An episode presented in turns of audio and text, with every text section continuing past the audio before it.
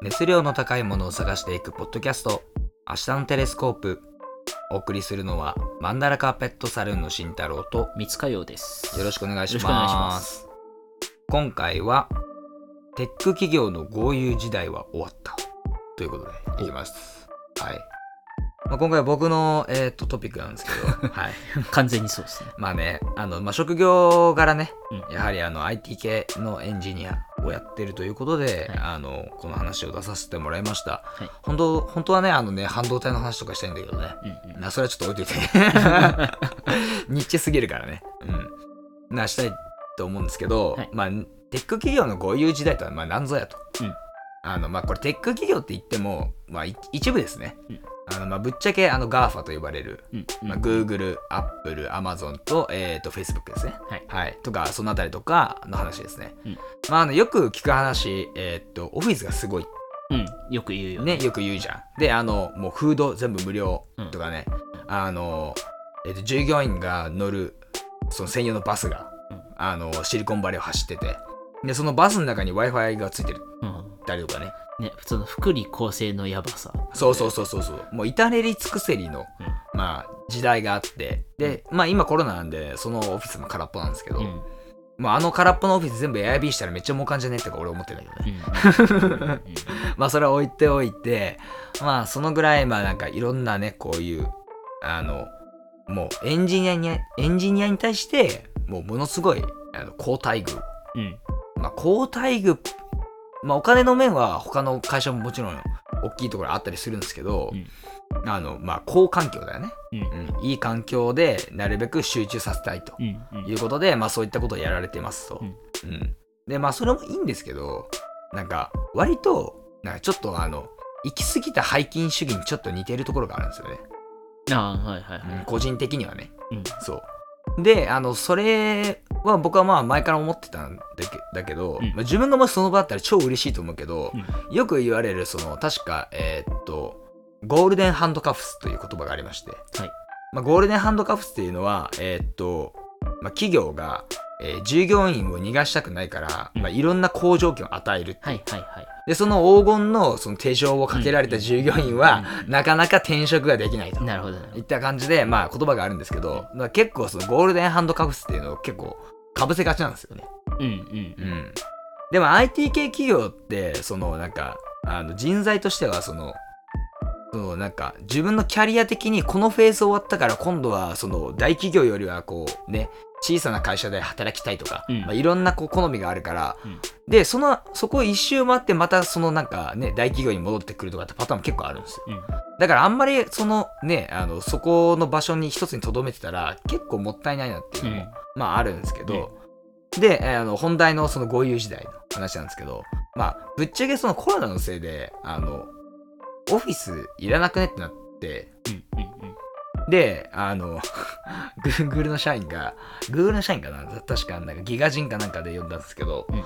あの、えっと、オフィスの時はフード無料だったのに、あの、リモートになったらフードが無料じゃないから、あのそこのなんか福利厚生みたいなのないの？みたいな感じで、そこまで甘える？と思って。で、まあ、ないって言われてね。うん。まあ、そんな感じなんだけど、で、あの、シリコンバレー離れは結構続いてたんですよ。はいはいはい。そう。でも、その、オフィスのに関しては、もう、あの、これ、カナダとか、うんなんか、シリコンバレーとは別のところにオフィス建てるときに、まあ、めちゃめちゃ金かけてるんだけど、毎回ね。うんうんうん。あの、そこのなんかね、そこのこだわりが強くて、うんすっげえオフィス建てるぞとかね。コロナになってから Google 確かロンドンでオフィス買ったから。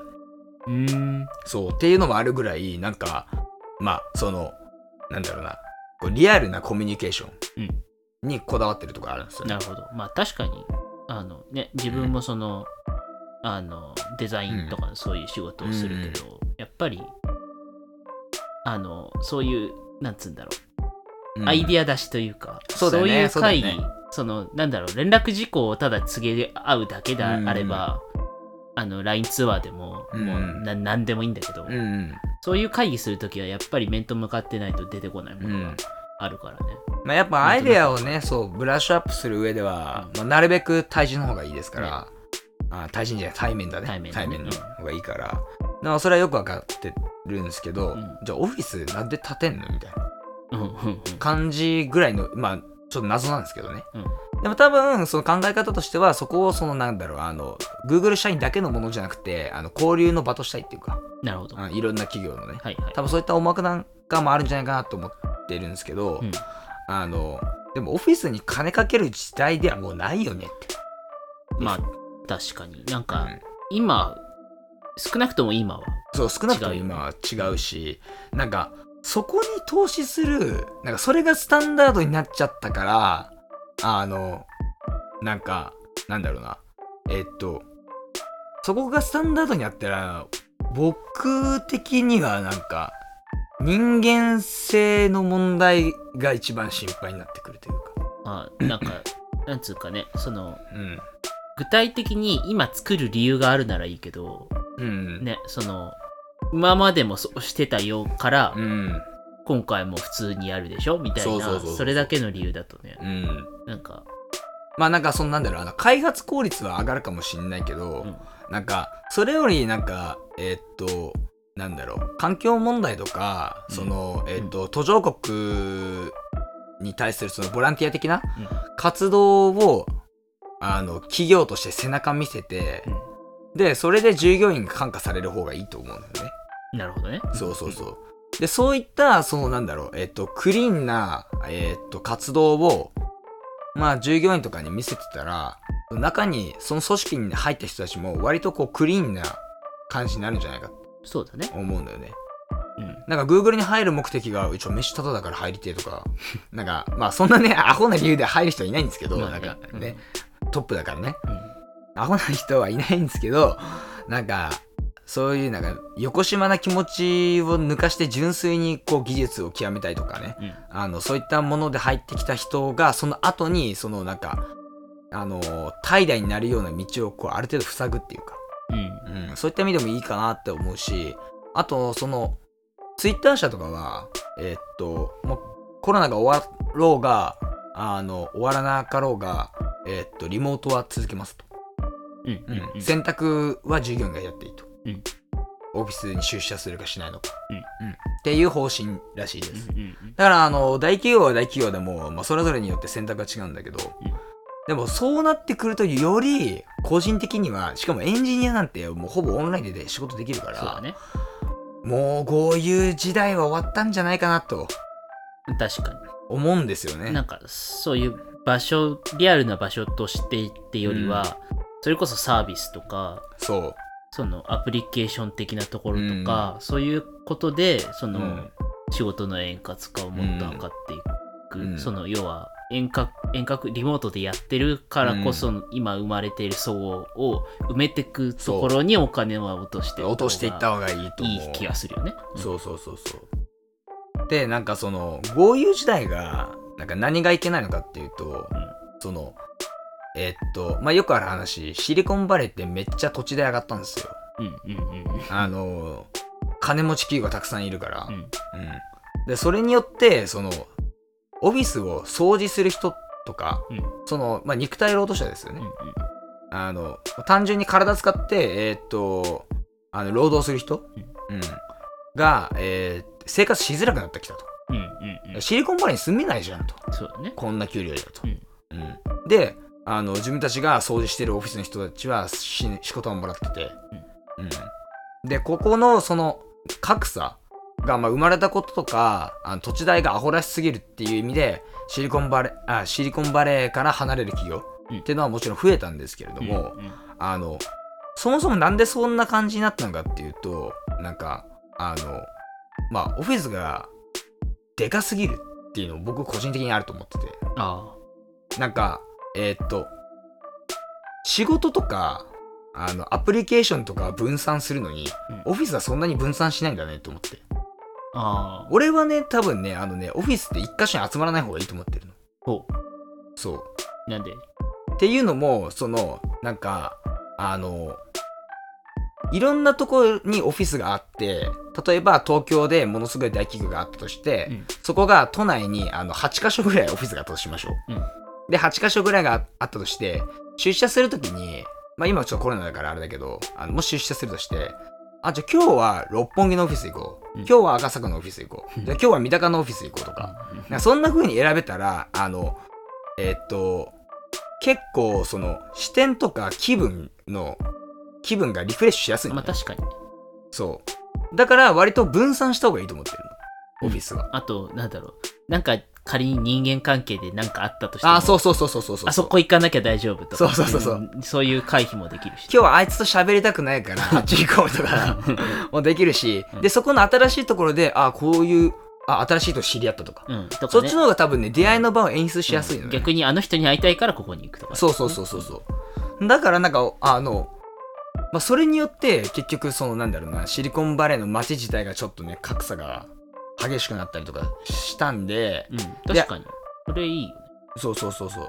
で、ほら、結局さ、Google のとか、まあ、今 Google ばっかケチつけてるけど、うんあの、まあ、ちょっとね、わかりやすいんでね、うんあの、Google とかで、あの、その、フードが無料な、うんそのスペースとか、なんかいろんな、あの、ほら、クリーニングやってくれるしね、あの、いろんなことを、あの、提供しすぎるせいで、そこで働かなきゃいけない人がいるでしょ？うん。で、そこが働かなきゃいけない人たちは、そこに通うために、あのシリコンバレー近辺に住まなきゃいけないでしょ？うん。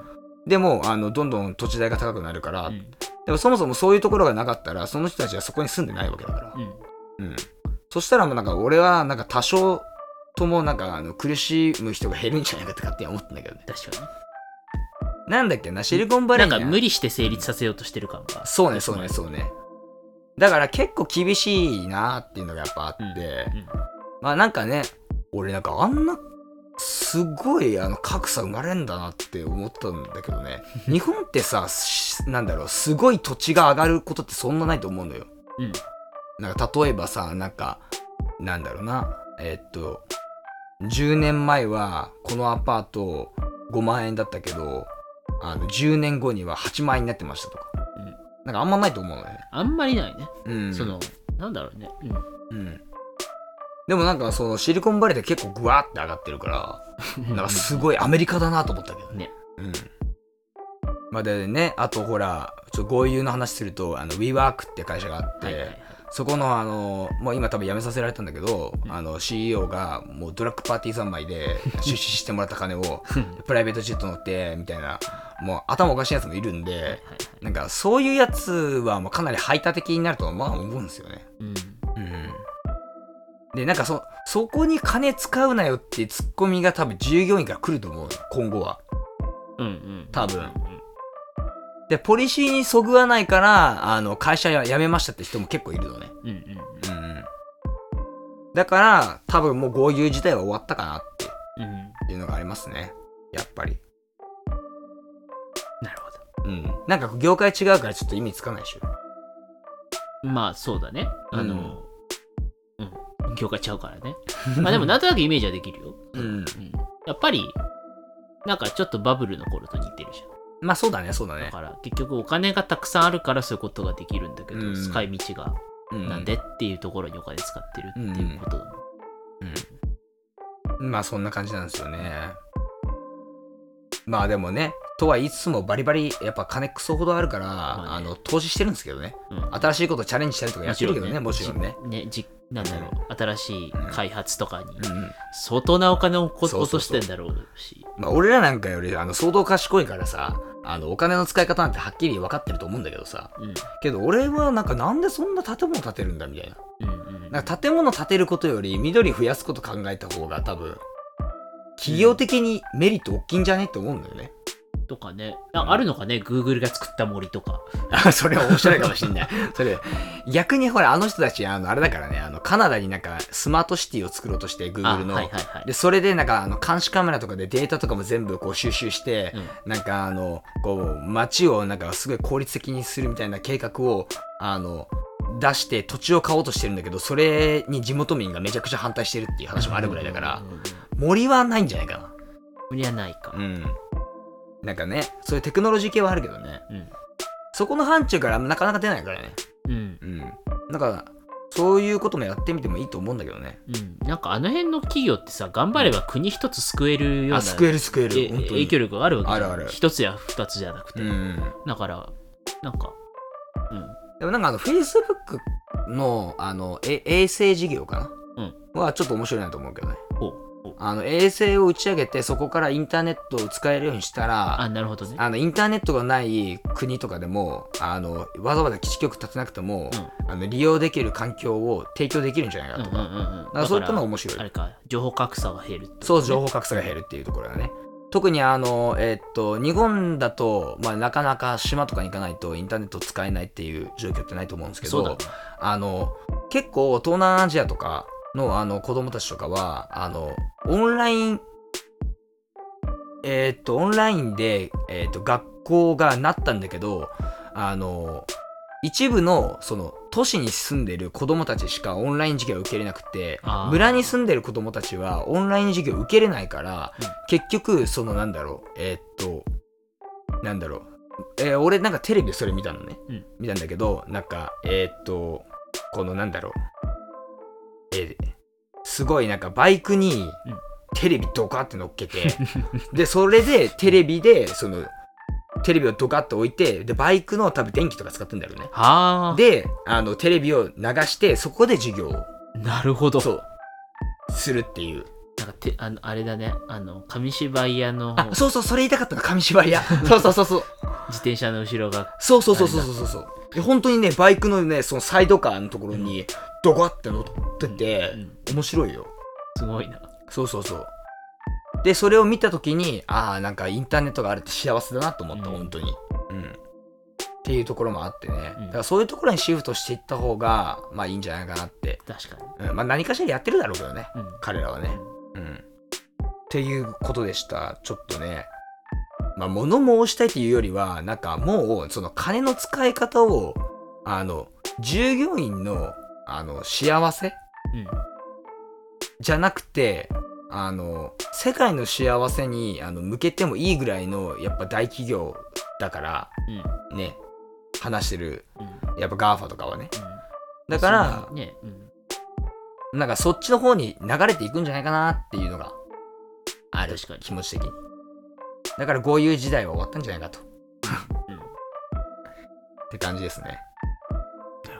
業界全然違うからね。まあね。うん。まあまあ知的労働っていう意味ではうん。一緒かもしれないけど、まあちょっとそうね。だからねデザインの会社とかでも、うん。あのなんだろうでっかい会社だったり、うんでっかい会社あんまないかな。なんかその、うん。デザイナーが独立して作った会社とかは割とそういう風な感じのうん面白い福利構成をしてる会社とかすごいちゃんとしたそういう設備とか、はいはいはいはい。もう建物もすごいこだわってとかそういうこともあるからなんとなくちょっとうんうん。わからんでもないところはある、うんあそうね。いやでも全然テック系の話とかも好きよ、うんうん。やっぱりそういう技術とかと、うん。その何クリエイティブって今はもう絶対、うん。何そう切り離せないところがあるから、うん。まあでもテク系はさあの労働き方改革しすぎてて頭おかしい説がたくさんあるけどね。本当に。あのこれあの3月末に話題になったのはあれだよあのモンハン休みだよね。モンハンが発売されて、うん。従業員が休みたがってるからもうその日を休みにしたって。発売日を。発売日初日を休みにした そう。っていうね。うん。でもあったりとか、なんかそういうような可愛いことやったりするんだよ。ね。うんうんうん。